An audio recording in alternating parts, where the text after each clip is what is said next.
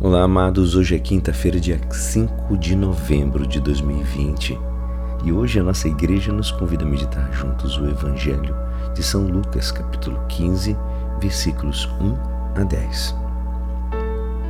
Naquele tempo, os publicanos e pecadores aproximavam-se de Jesus para o escutar. Os fariseus, porém, e os mestres da lei criticavam Jesus. Este homem acolhe os pecadores e faz refeição com eles. Então Jesus contou-lhe esta parábola. Se um de vós tem cem ovelhas e perde uma, não deixa as noventa e nove no deserto e vai atrás daquela que se perdeu até encontrá-la? Quando a encontra, coloca nos ombros com alegria e, chegando a casa, reúne os amigos e vizinhos e diz: Alegrai-vos comigo. Encontrei a minha ovelha que estava perdida.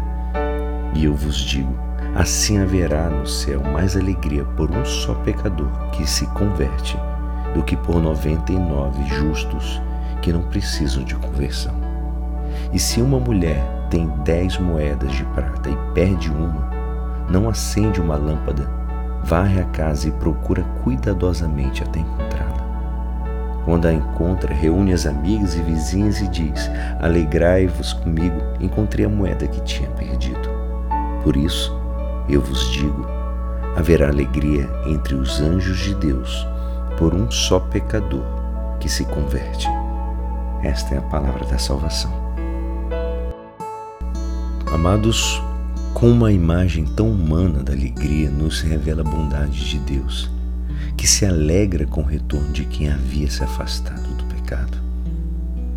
É como um retorno à casa do Pai, que dirá mais explicitamente em Lucas 15 o Senhor não veio para condenar o mundo, e sim para salvá-lo. E fez tudo isso acolhendo os pecadores com plena confiança. Se nós nos sentimos espiritualmente doentes, amados, Jesus nos atenderá e se alegrará que nós estamos pedindo ajuda para Ele. Contudo, se nós, como orgulhosos, os orgulhosos fariseus, pensássemos que não era necessário pedir perdão, o médico divino não poderia fazer sua obra, sua colocar o seu poder em nós. Que a soberba não nos faça menosprezar.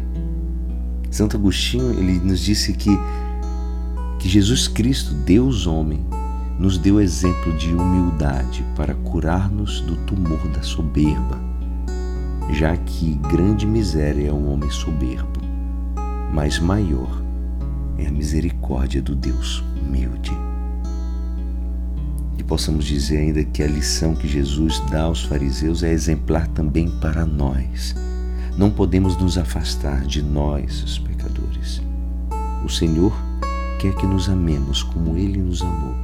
E devemos sentir grande gozo, alegria, quando nós levamos ou podemos levar a ovelha errante de volta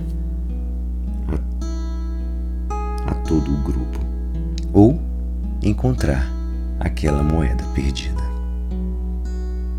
E é assim, esperançoso que esta palavra poderá te ajudar no dia de hoje que me despeço. Meu nome é Alisson Castro e até amanhã. Amém.